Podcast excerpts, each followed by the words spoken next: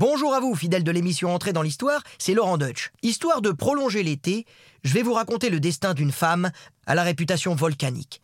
Elle s'appelait Marie-Rose dans une première vie, mais c'est sous le prénom de Joséphine qu'elle est devenue célèbre. Eh oui, vous l'avez reconnue, il s'agit de l'épouse de Napoléon Ier, l'impératrice Joséphine.